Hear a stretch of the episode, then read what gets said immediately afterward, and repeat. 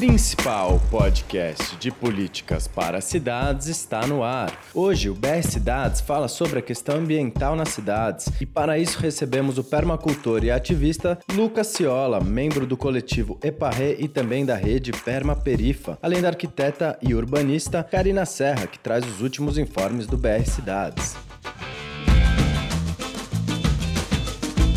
E é com um bom dia, boa tarde, boa noite que chegamos à 12 edição do podcast do BR Cidades. Esse novo formato visa permitir que o público acompanhe o debate urbano na hora que bem entender, seja no ônibus, bicicleta, no carro, indo ou voltando do trabalho ou da faculdade, tanto faz. O BR é uma rede formada por estudiosos profissionais e movimentos sociais que pensa a cidade no intuito de torná-las justas, democráticas e ambientalmente sustentáveis. Aqui quem fala é Vitor Santos e esse podcast é um oferecimento da Valete de Copas Filmes, feita em parceria com o Observatório das Metrópoles e a Rádio Madalena, onde o programa estreia sempre em uma segunda-feira e a partir de terça fica disponível em diversas plataformas de streaming e agregadores de podcasts. Lembrando que você pode acompanhar o BR Cidades pelo site brcidades.org, no Facebook e Instagram procurando por BR Cidades. Também gostaria de lembrar que está no ar a nossa campanha de financiamento coletivo no Catarse, com todos os detalhes da nossa produção de conteúdo. Tem interesse em colaborar com o nosso trabalho e fortalecer o debate urbano? É só clicar no link que está na descrição do programa. Quem tiver alguma sugestão, dúvida, problema, é só enviar um e-mail para nacional@brcidades.org. E sem mais delongas, estamos aqui com o permacultor e ativista Lucas Ciola, membro do coletivo Eparré e também da rede Perma Perifa, que recentemente foi anunciado como membro da bancada ativista trabalhando com a co-deputada Cláudia Visoni. Lucas, muito obrigado pela sua presença aqui no podcast do BR Cidades. Para a gente abrir aqui o nosso papo, fala um pouco sobre a sua caminhada e seu histórico de atuação.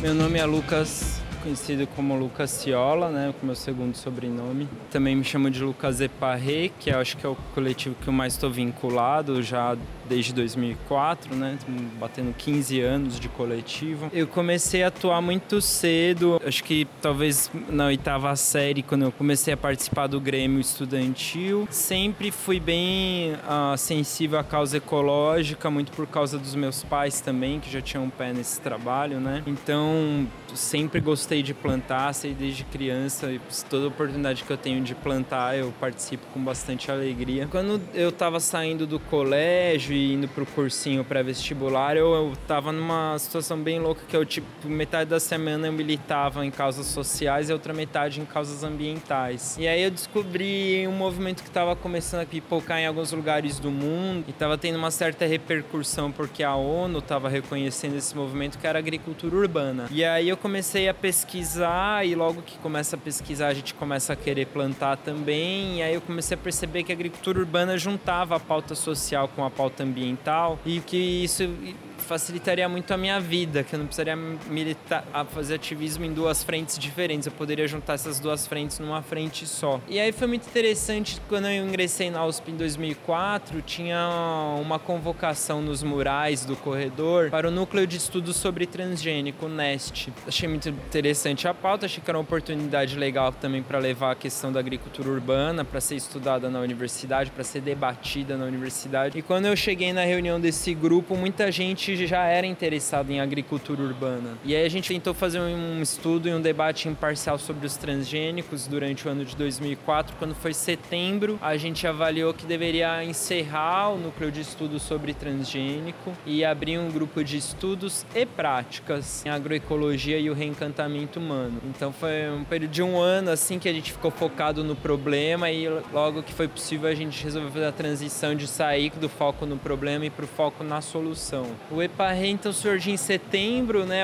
Foi, foi a viagem do Núcleo de Estudos sobre Transgênico NEST. A gente foi para a sexta conferência de biodinâmica em Botucatu, também com o apoio do do professor de podologia, o Átila. E nesse encontro a gente se transformou em EPARRE, Estudos e Práticas Agroecológicas e o Reencantamento Humano. Nesse encontro a gente teve muita coisa da base teórica do EPARRE, que tipo, nasceu um pouco com elementos da biodinâmica da antroposofia, mas Mas quando a EPA revolta para São Paulo, a gente vê que só o grupo de estudo de agricultura não ia bastar porque a gente queria. A gente queria começar a praticar a agricultura, a gente queria começar a praticar a agricultura orgânica ou agroecológica nas favelas de São Paulo. Então, uma coisa que foi importante na fundação do EPARRE é essa pauta de, do acesso ao alimento sem veneno, que o alimento sem veneno não fosse um produto para um nicho de mercado exclusivo com poder aquisitivo mais elevado, que o acesso orgânico fosse para todos democratizado e preferencialmente eh, priorizado a alimentação das crianças com alimento orgânico. E aí para fazer esse trabalho na periferia, a gente viu que só o grupo de estudo de agricultura não ia bastar, a gente criou um grupo de estudo de pedagogia. Então às quartas a gente estudava agricultura ecológica, biodinâmica, biológica, e na terça-feira a gente estudava pedagogia e aí a gente começou a misturar a pedagogia Waldorf com Paulo Freire, beber bastante também das, dessas referências mais nacionais, mais populares, né? A gente também tem um olhar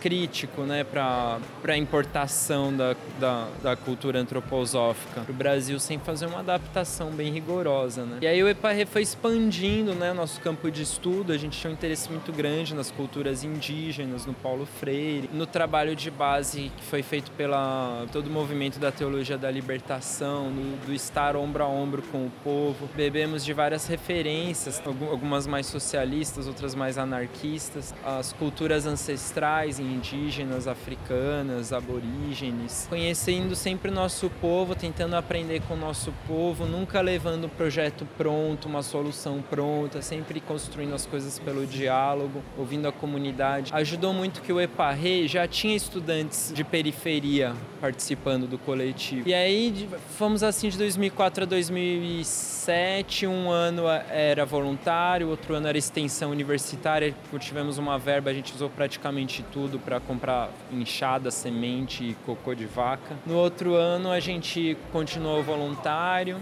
E conta um pouco mais sobre o seu trabalho. O trabalho era basicamente a gente tinha esses dois grupos de estudo onde a gente se organizava e articulava a nossa ação. A gente tinha dois estudantes do grupo que eh, davam aula já no estado. A diretora da escola que eles davam aula era uma escola na divisa de Embu com Tabuão, no Jardim Mimaz, escola José Rodolfo da Costa e Silva. A gente conversou com a diretora, a diretora já tinha feito uma pesquisa com os alunos, o que, que eles queriam melhorar-se na escola e muitos alunos falaram que queriam mais árvores na escola. Então a gente foi lá já sob uma demanda e sob uma abertura da, da diretora. O grupo tinha 12 pessoas no núcleo duro. A gente se organizou em grupo de três. Um grupo, um grupo ia na segunda, outro grupo ia na terça e outro ia na sexta. Cada grupo ficava duas aulas de 40 minutos com cada sala. E assim a gente conseguiu acobertar todas as salas da escola. A gente tirava os alunos em horário de aula, levava eles para a horta, fazia uma atividade mais corporal, que ou era yoga, ou era tai chi,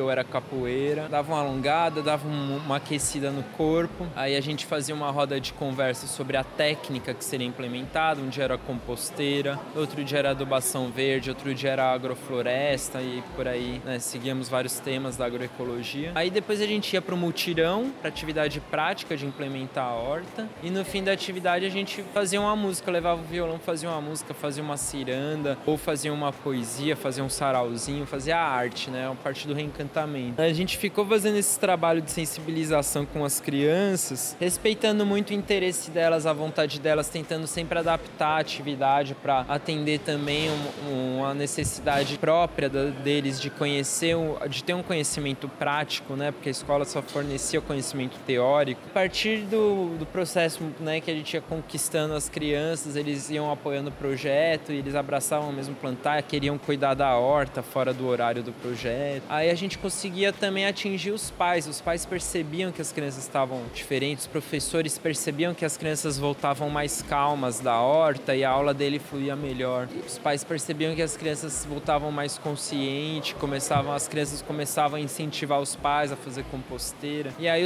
a gente conseguia ganhar bastante respeito da comunidade, né? A partir do momento que a gente começou, quando foi lá para o quinto, sexto mês de projeto, que a gente levou a, a salada para merenda e as crianças finalmente comeram que elas plantaram, aconteceu uma coisa fantástica ali, porque eles fecharam o ciclo, eles aprenderam que plantando se colhe. Vários que não gostavam de salada começaram a gostar de salada. Vários que não queriam plantar na horta começaram a se animar de plantar na horta e se sujar de terra. Eles começaram a ter uma, um olhar da paisagem do bairro totalmente diferente, começaram a ver que vários terrenos ali que estavam parados podiam virar área de plantio, perceberam que o, o resto do lixo orgânico poderia virar adubo. Então várias transformações cognitivas começam a acontecer no bairro, né? Então uma vez que a gente conquistou as crianças, o diálogo com os adultos começa a ficar muito mais fácil. E foi assim que vagarosamente a gente foi saindo da horta escolar e avançando para a horta comunitária, né? Então quando deu 2008, o Ministério do Desenvolvimento Social abriu um edital para agricultura urbana, muito também acoplado à campanha do Fome Zero, do Bolsa Família. A gente já tinha bastante inserção na cidade de Embu, então conseguimos articular uma parceria entre as ONGs locais e a prefeitura, a Secretaria do Meio Ambiente, para poder escrever esse projeto. Esse projeto foi emplacado, a gente se comprometia no projeto a fazer três hortas comunitárias e atender 100 famílias. No final do projeto, a gente tinha feito 17 hortas comunitárias e tínhamos atendido 300 famílias. Então a gente fez uma Embu das Artes. Só em Embu. É, a gente ating... acabava atingindo de quebra Taboão da Serra, né, um pouquinho Cotia, mas era essencialmente em Embu, né? A gente pegou em 2007, a gente fez um projeto no Lajeado, na Zona Leste. Em 2006 a gente ajudou a fundar a Juventude Agroecológica, participamos muito da fundação do, da, do assentamento Professor Macedo, começamos a dialogar com o Movimento Sem Terra, começamos a participar da articulação paulista de agroecologia, que é a rede mais importante aqui do estado, né? Uh, o EPARRE assumiu a representação da Grande São Paulo na articulação estadual, na articulação paulista de agroecologia, e ficamos acho que de 2007 até 2011 representando a Grande São Paulo na rede estadual. E ficamos é, de 2010 até 2012 representando o estado na articulação nacional de agroecologia, na ANA. Então a gente conseguiu criar bastante rede, participar de toda a construção da rede estadual de agroecologia. Né? Conseguimos ganhar bastante visibilidade com esse projeto do Fome Zero de agricultura urbana. Ganhamos bastante visibilidade em Embu e nos municípios do entorno, Itapecerica, Taboão da Serra, Cotia. Atendemos escolas, né, principalmente de Embu, mas no entorno atendemos muitas escolas, porque depois do projeto de horta comunitária com Fome Zero, a gente ainda pegou outro projeto de horta escolar, só que aí a gente não ficava tanto no trato com as crianças, a gente partiu para multiplicação e começamos a dar formação para professores em técnicas de agroecologia e educação ambiental. A ideia do projeto era que o professor fizesse um curso de oito encontros, onde a gente ensinava as bases de agroecologia, permacultura educação ambiental. Depois que o professor completava esses oito encontros, ele podia solicitar a nossa equipe para fazer uma consultoria na escola. E nessa consultoria, ele podia escolher se a gente ia puxar um mutirão, se a gente ia fazer uma atividade com as crianças, se a gente ia dar uma palestra na reunião de pais ou na reunião de professores. Só que o interessante é essa cronologia, né? Porque a gente só vai atender a escola depois que o professor já se formou tecnicamente em agroecologia e já está se divertindo em aplicar esse conhecimento. Então a gente conseguiu capacitar as escolas, o próprio pessoal da equipe de trabalhadores da escola tinham a capacitação. Tinha escola que mandava professor, mandava merendeira e a coordenadora para fazer o nosso curso. Tinha escolas que fechavam ali uma equipe de professores para fazer o nosso curso. Então algumas escolas realmente fizer, investiram na formação dos quadros para eles não dependerem da ONG para manter a horta. E também para a horta não ficar dependendo só de muitos casos que a gente viu, ah, o caseiro aqui cuida da horta, o servente ali gosta, o seu João que é da faxina, ele gosta de horta, então ele cuida da horta. Então, a partir do momento que eles faziam o nosso curso, não era um responsável da horta, tinha, um, um, tinha que ter um conselho a horta. Tem um conselho da horta, tem que ter um aluno, tem que ter um funcionário, tem que ter um pai de aluno, tem que ter um professor. E é a partir desse conselho que toda a gestão é partilhada com os outros membros da escola, né? Então a gente sempre incentivava as, as escolas a nunca ficar só com um responsável, né? Esses projetos todos, eles foram, ganharam bastante visibilidade, a gente ganhou o prêmio Banco Banco do Brasil de hortas comunitárias, ganhamos o FIES Itaú de hortas escolares, publicamos uma cartilha prática de agroecologia com, de hortas comunitárias, publicamos um livro com um relatório de impacto desse de hortas escolares, né, também com autoria com Peter Webb, que é um farmacultor importante aqui de São Paulo, né?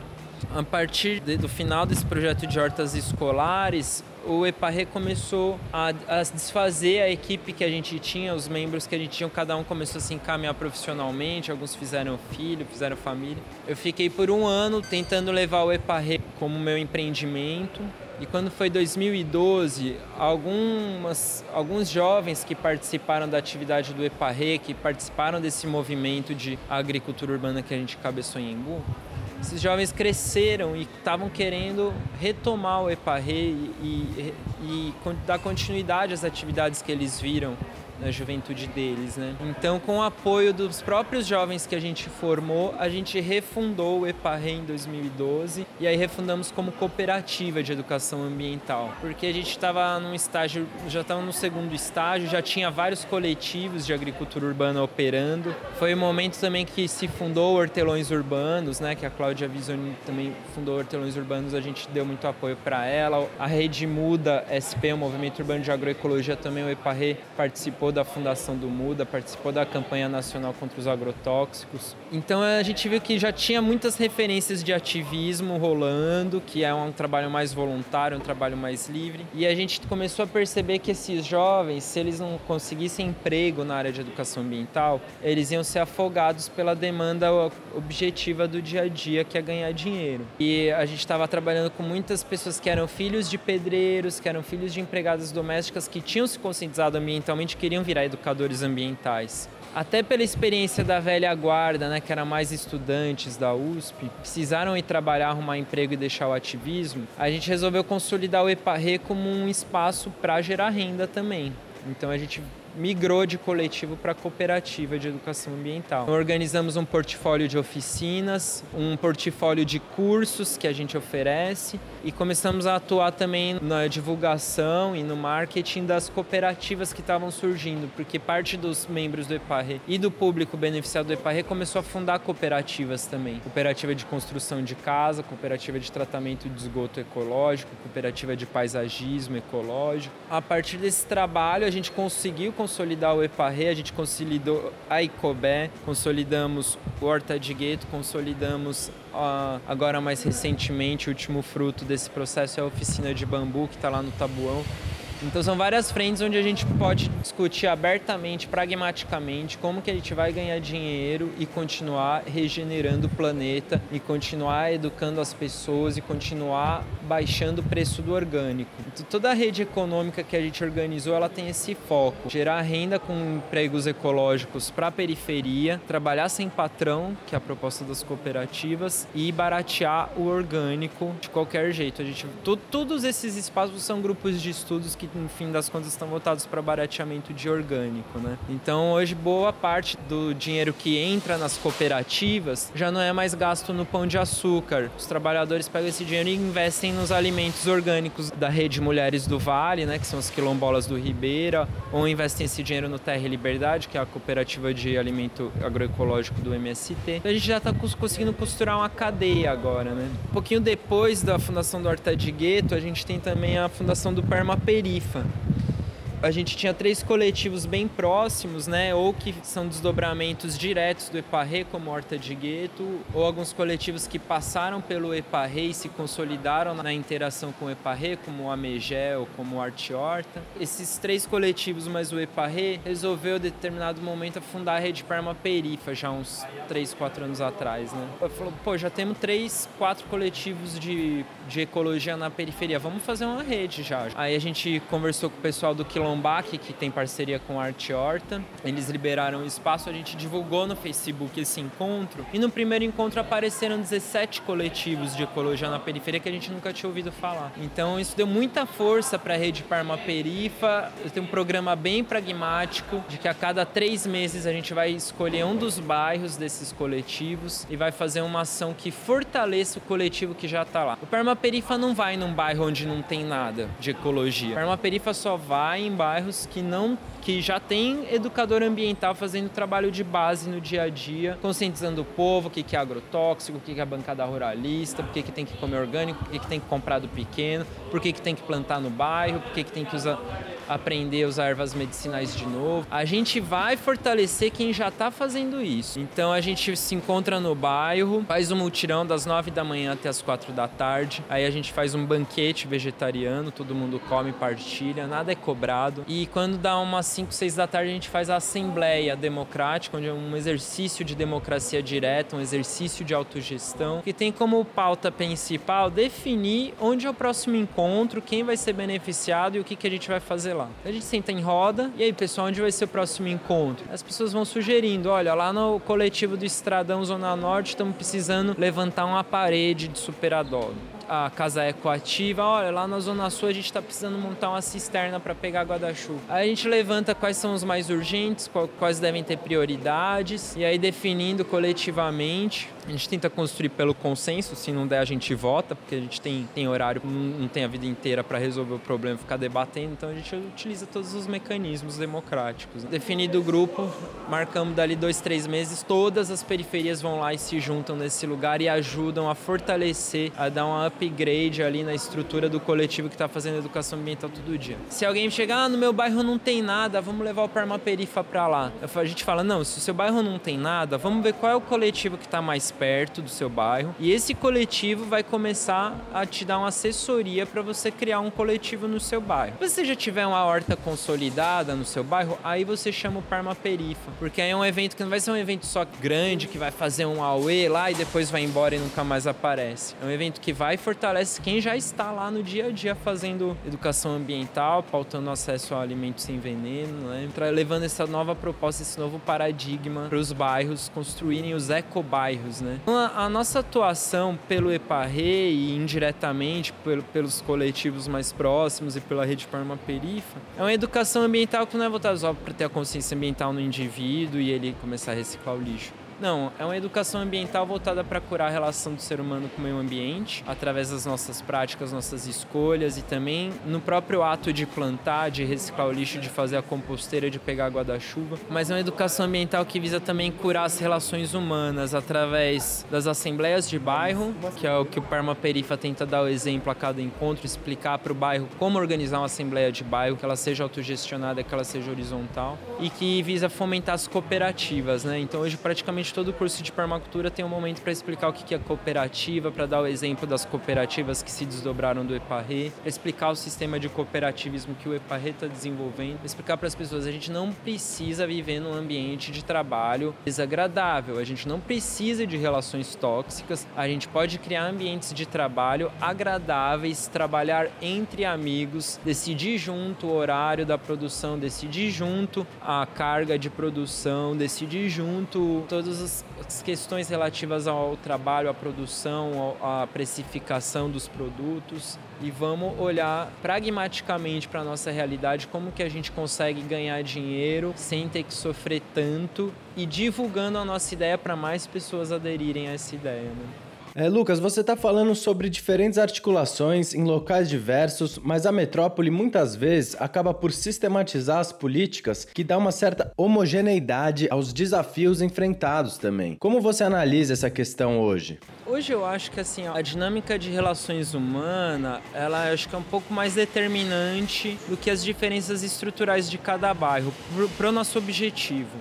Nosso objetivo é implementar as hortas. Assim, a horta é o carro-chefe porque já traz o debate da alimentação, ele questiona o elo principal do ser humano com a natureza, que é a comida. Né? Aqui na cidade que já está tudo artificial, que a gente já vive numa natureza muito transformada, qual que é o nosso vínculo mais direto, concreto com a natureza que a gente vê e que a gente percebe? É o alimento, né? Mas a, a horta é só um pontapé inicial para a gente levar várias referências de prática ecológica. Então, depois da horta, a gente cria a composteira, faz a cisterna, faz o tratamento de esgoto ecológico, até chegar na bioconstrução, que é a coisa que mais demanda energia, né? Tempo e dinheiro. Né? Isso pode ser feito até nos. Isso pode, tem sido feito até nos bairros do centro por outros grupos, por outras redes, né? Isso, tipo, não tem tem fator limitante. Qualquer espaço, até em apartamento, dá para implementar transformações permaculturais, ecológicas. Né? O que eu acho que eu vejo que, é, que talvez seja mais interessante de observar é, são as diferenças de relações humanas. Então, tem coletivos, por exemplo, que você tem uma meia dúzia ali de jovens adultos que são ecologistas, que são ambientalistas, eles conseguem trabalhar só com criança, talvez seja o estágio mais inicial. No Horta de Gueto, que a gente está lá já desde 2004, a gente tem um movimento de adolescente para adolescente, de jovens para jovens. É, apesar que os fundadores agora já cresceram, mas ele tem um perfil de ser de adolescente para adolescente. O Quebrada Sustentável na Zona Leste, a Zona Leste é uma questão estrutural interessante, que tem pouquíssima área verde lá, né? Então, assim, eles, com apoio de... A, ele no Quebrada Sustentável tinha um apoio institucional de ONG, de CNPJ, de edital, né? E lá se criou um trabalho mais com terceira idade, por exemplo. O formato do projeto, o espaço, o espaço disponível virou um oásis, né? Todo mundo aquela área verde no meio da Zona Leste, né? São Miguel Paulista. Mas o perfil do projeto acabou focando mais em terceira idade. E é legal, o pessoal mais velho que participa, que dialoga com a gente, que também está super sintonizado com as pautas, né? A Ecoativa pegou muito desse movimento de sarau, então pega bastante uma galera da cultura que leva a pauta ambiental, os seus temas de cultura, mas não é todo mundo da cultura que vem para a horta, que vem sujar na terra. Eu vejo fatores potenciais e alguns fatores limitantes em cada grupo, né? E, e o interessante do Permaperifa é que essa troca de experiência pode ajudar a criar novos modelos que visem a massificação. Hoje a gente tem um pouco de hum, estudo e interesse bem sério em massificar, em falar como isso deixa de ser uma bolha dos 5, 6 ecochatos do bairro e isso vira uma moda para todo mundo começar a fazer horta, comprar alimentos sem veneno, compostar o seu lixo, né? Lucas, e a pauta ambiental hoje tem novos contornos, né? A gente já vê muitos coletivos novos, diferentes formas de atuar numa pauta onde tradicionalmente a gente via organizações no âmbito do Greenpeace, por exemplo. Assim expandiu mais a pauta ambiental e ela vem ganhando novos atores, né? Como você analisa isso? Eu acho que tem uma urgência psicológica das pessoas em ter um contato direto com a natureza, né? A gente, a gente analisa um pouco que uh, viemos uma cultura ambientalista de advocacy, de grandes campanhas de defesa da Amazônia, né? você tem um monte de ecologista aqui em São Paulo defendendo a Amazônia e às vezes não olhando para as questões ambientais da própria cidade, né? Porque estão defendendo a Amazônia. A gente teve o caso da Agenda 21, que foi muito importante assim para o trabalho do EPARRE, que foi nessa região de Embu e Tabuão, foi muito importante que tivesse tido a Agenda 21 antes da gente. Os trabalhos de Agenda 21, antes da gente começar a atuar lá, prepararam um terreno fértil para a gente. A Agenda 21 é uma metodologia que contemplava uma sensibilização muito bem feita, um trabalho de conscientização muito bem feito, mas não tinha tanta vazão prática para essa conscientização ambiental que eles faziam. Então, depois de fazer todas as imersões de sensibilização, conscientização, e aí na hora de pôr a prática, era o que? Era implementar a coleta seletiva. E aí encerrava aí, né? Eu observo que mudou muito, favorecendo essa relação direta do cidadão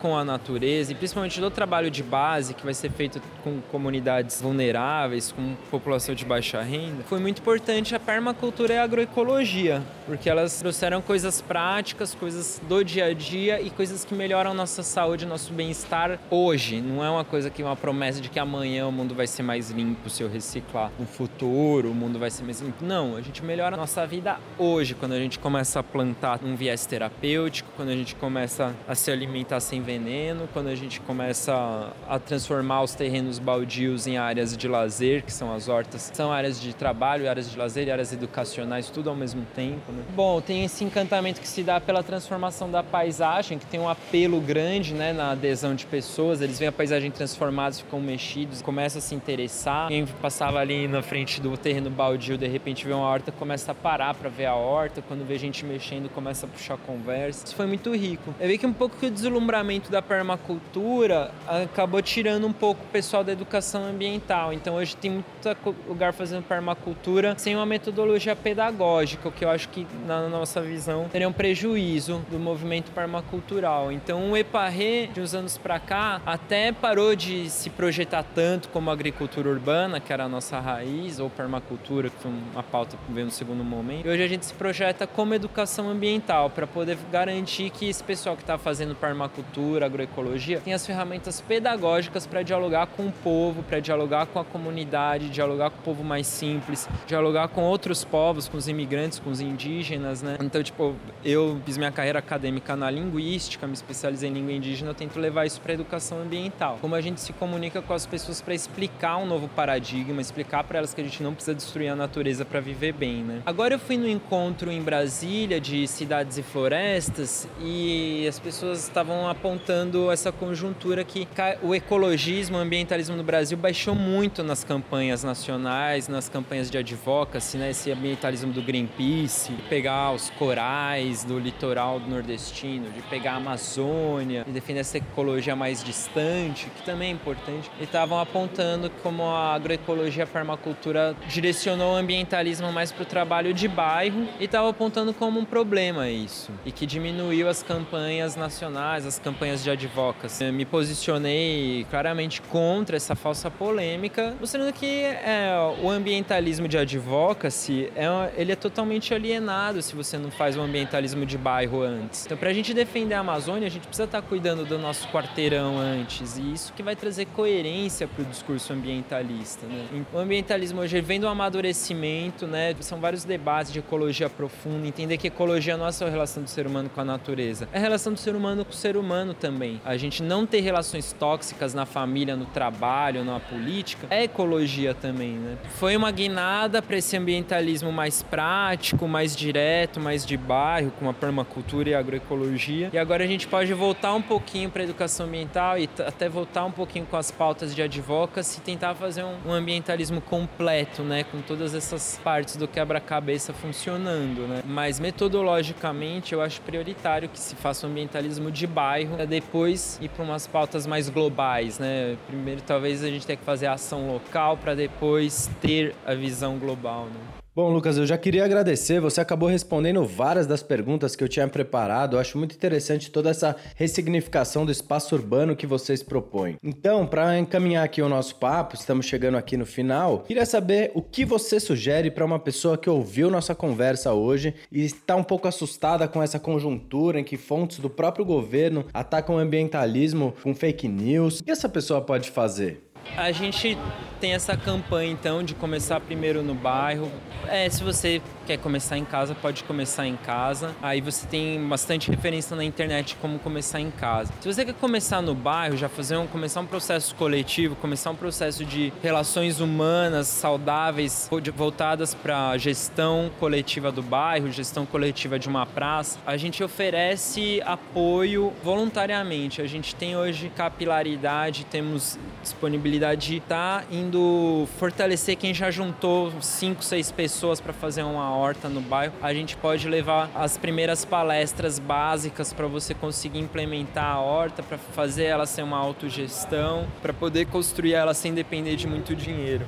Então acho que isso é a primeira coisa, a gente entender a horta como espaço educacional, de trabalho e de lazer e terapêutico, tudo ao mesmo tempo que é como os indígenas levam a vida deles, né? Não tem diferença entre trabalho, lazer e, e escola, é tudo uma coisa só, né? A gente convida as pessoas a aprenderem isso nos nossos espaços, o Eparre hoje tem um trabalho voluntário aberto para visita na Horta Cores e Sabores do Campo Limpo, em Anhotã, na aldeia do Jaraguá, trabalho com os guaranis muito precioso também. Ah, vamos retomar a partir do ano que vem a Escola Municipal Mário Marques, no Jardim Ângela também, trabalho mais voltado para criança. E apoiamos os mutirões nos assentamentos da reforma agrária aqui na Grande São Paulo, através da União Campo Cidade, né, que é uma frente integrada de agricultores e e pessoas da cidade. Acompanhar a página da Rede Permaperifa, da página do Eparre e da União Campo Cidade, que é onde a gente oferece os cursos e os mutirões, os cursos mutirões. Praticamente todos os nossos eventos são gratuitos, a gente tem um pouquíssimos eventos que são pagos e os que são pagos têm vagas gratuitas também, né? A gente convida essas pessoas. Então, assim, o primeiro passo é a gente ampliar essas áreas verdes, ampliar esses espaços de regeneração da natureza, criar relações humanas saudáveis em cima desses espaço. É importante lembrar que a agricultura urbana não vai suprir todo o alimento de São Paulo, de um bolsão de aglomeração urbana como São Paulo. Então a, a horta comunitária é um primeiro passo para a gente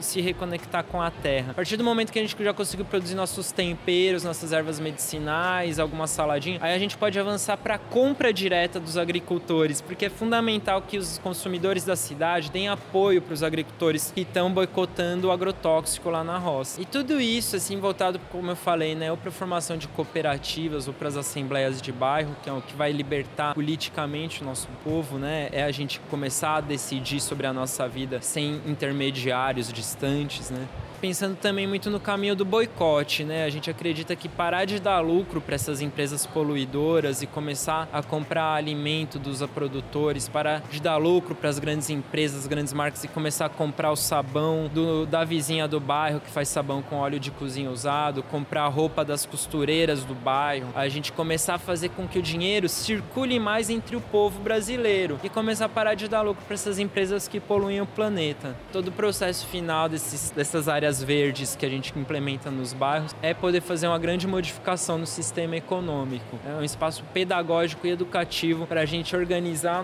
uma nova forma de vida, um novo padrão de consumo que modifique o sistema econômico. A gente saia dessa matriz econômica competitiva e entre numa matriz econômica cooperativa. A gente saia da matriz econômica poluidora e entre numa matriz econômica ecológica. Tá certo então, agradecemos demais essa aula com Lucas Ciola do coletivo Eparré e membro da rede Permaperifa. E agora estamos aqui com a Karina Serra para passar alguns informes sobre as últimas atividades do BR Cidades. Diga lá, Karina.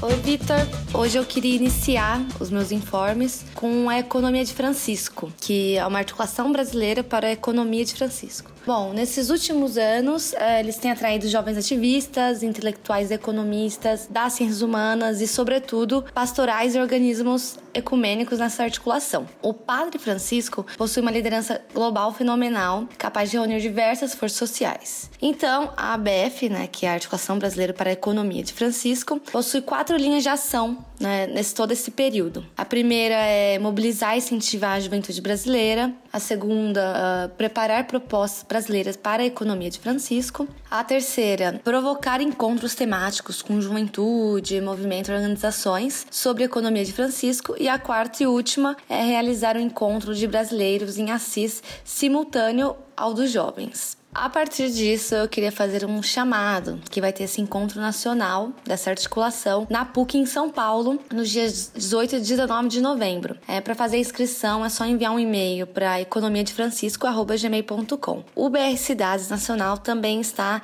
apoiando essa iniciativa e também como co-organizador dessa realização. Agora, já passando para os informes das atividades do BR que vão acontecer, eu vou começar falando do núcleo de Maringá. Eles vão fazer um debate preparatório né, denominado loteamentos contíguos ao perímetro urbano. Vai acontecer é, esse debate no dia 28 de outubro no auditório menor C67 CTC às 19 horas e é uma atividade em conjunto com os representantes da UEM é, no Conselho Municipal de Planejamento e Gestão Territorial. Essa promoção desse debate tem o intuito de apresentar discussão sobre as alterações na legislação municipal que estão sendo propostas e que estarão em deliberação na Conferência Municipal que acontecerá na Câmara dos Vereadores de Maringá no dia 29. Então, o núcleo também vai nessa, nessa conferência e também chama todos e todas que queiram participar. Já no Rio de Janeiro, no dia 28 também, eles vão fazer uma reunião do núcleo às 17 horas no Senge. Também para quem quiser entrar em contato com o núcleo do Rio de Janeiro, é só mandar um e-mail para riodejaneiro@bsdados.org. Agora, no dia 31 de outubro, em São Paulo, de novo, eu volto para São Paulo, é, vai acontecer um debate com a participação do nosso coordenador nacional, Celso Carvalho. Né? Esse debate chama Conflitos Urbanos das Emoções Forçadas, a criminalização dos movimentos sociais e os impactos à luz da Constituição Federal. Então, é uma pauta extremamente importante né, e atual e vai acontecer na Praça da Sé, 385, no primeiro andar, Salão Nobre, às 9 horas. Esse debate ele está sendo promovido pela Comissão de Direitos Humanos da OAB. E por último, eu queria também dar um informe do núcleo do Distrito Federal, que no dia 29 de outubro também vai se reunir, é, que cai numa terça-feira, é, das 19 às 21h30. O local é a Casa de Cultura da América Latina, da UNB, Setor Comercial Sul, quadra 4, edifício Anápolis. Dentre as pautas, eles vão abordar ações e táticas do núcleo do, do Distrito Federal Metropolitano, do BR Cidades, para promover a agenda urbana popular na revisão do PEDOT, né? Eventos também também encontros nas cidades satélites, né? Criar grupos de trabalhos e redes locais. É, outra pauta bem importante é o resultado de discussões sobre o Distritão, que aconteceu na, na semana passada, conforme eu falei no podcast passado. E também os balanços, né? Do ciclo de debate sobre o direito à cidade. É um balanço também do 21º CBA e a reunião que aconteceu do BR Cidades em Porto Alegre. Também para contato é só mandar um e-mail para distritofederal@brcidades.org. Bom, nessa semana eu fico por aqui e até a próxima semana com muito mais atividade e informe. Até mais.